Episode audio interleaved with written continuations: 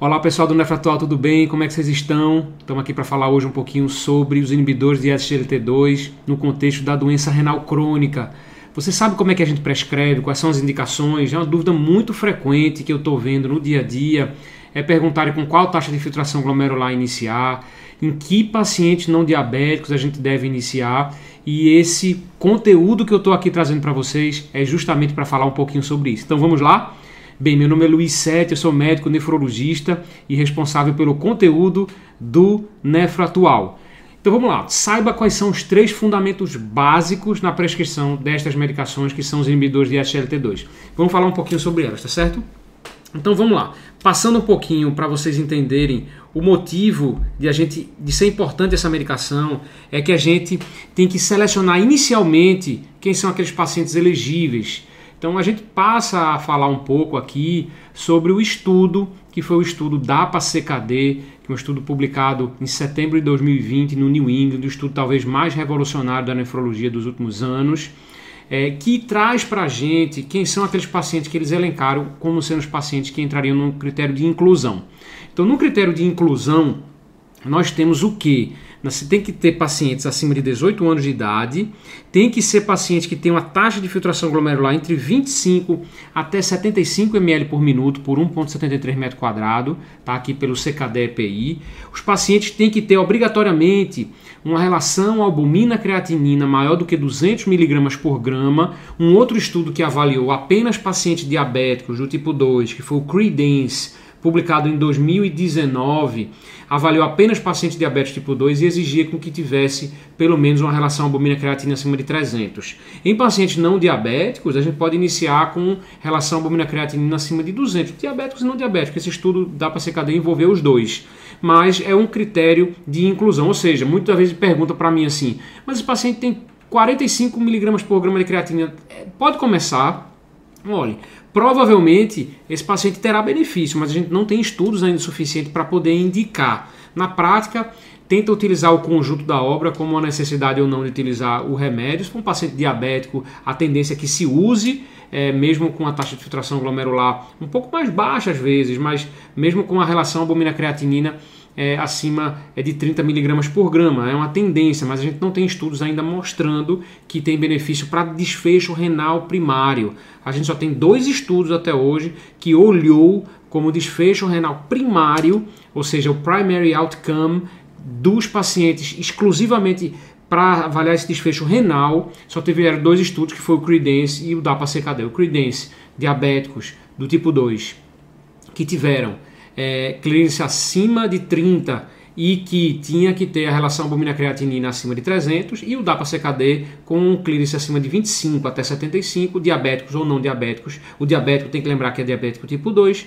e que tenha uma relação albumina-creatinina acima de 200 mg por grama. Esse é o critério de inclusão. Tá? E todos os estudos mostram que esse paciente já tem que estar tá otimizado para terapia padrão. E a terapia padrão em paciente renal crônico albuminúrico é sempre dose máxima de ECA ou BRA tolerada.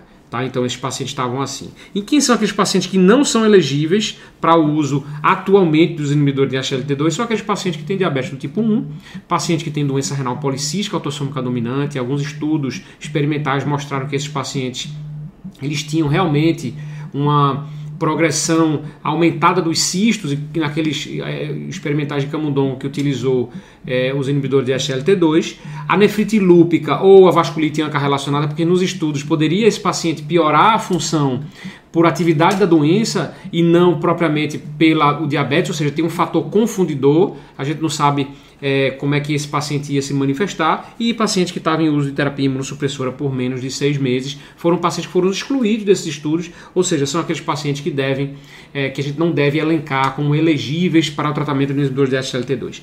Esse é o primeiro passo. Uma vez que você encaixou o paciente como sendo elegível, que é um monte de paciente, viu? É um monte de paciente que tem doença renal crônica, a gente tem que fazer o quê? A gente tem que saber quais são os riscos dessa droga. E para avaliar os riscos dessa droga, a gente avalia se esse paciente tem um risco maior de hipoglicemia ou não.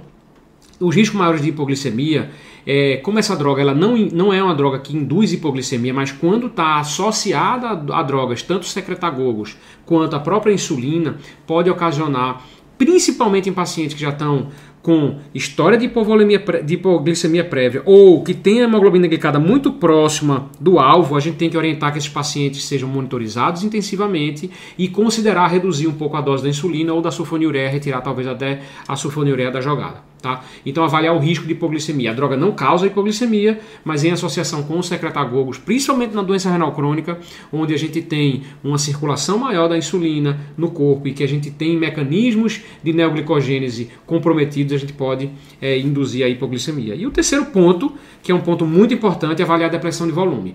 Como os inibidores de SLT2 bloqueiam a reabsorção tubular proximal de é, glicose, mas também bloqueiam de sal, o paciente tende, tende, a ter natriurese. Quando ele tem natriurese, o que, que acontece? Esses pacientes têm também, de maneira associada, hipovolemia e tendência maior à hipotensão. Ou seja, tem que saber se ele está em uso diurético ou se ele tem APA limítrofe. Se ele tem histórico de lesão renal aguda, por exemplo, recente, hemodinâmica, a gente se preocupa.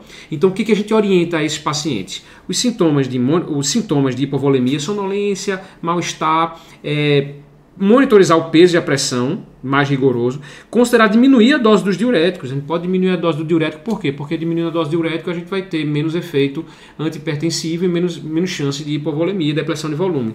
E avaliar a cada quatro semanas o status volêmico. Avaliar a hipotensão postural, se tem taquicardia, sede excessiva, perda de peso. Então são esses os dois cuidados que a gente tem que ter, hipoglicemia e é, hipotensão ou desidratação, e saber quem é elegível e quem não é elegível. E se a gente optar por prescrever, a gente geralmente começa uma dose mais baixinha, ou seja, a dose mínima que foram avaliados nos estudos que tiveram benefício.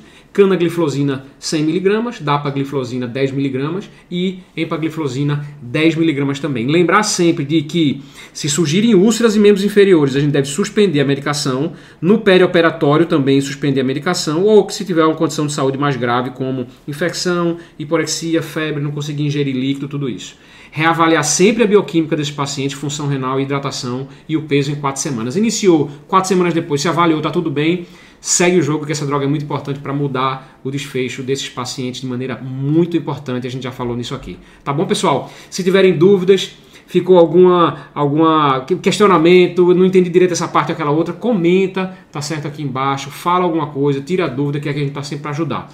Tá bom? Espero que vocês tenham gostado. Esse aqui é o Nefro Atual Estamos aqui à disposição para ajudar e até a próxima.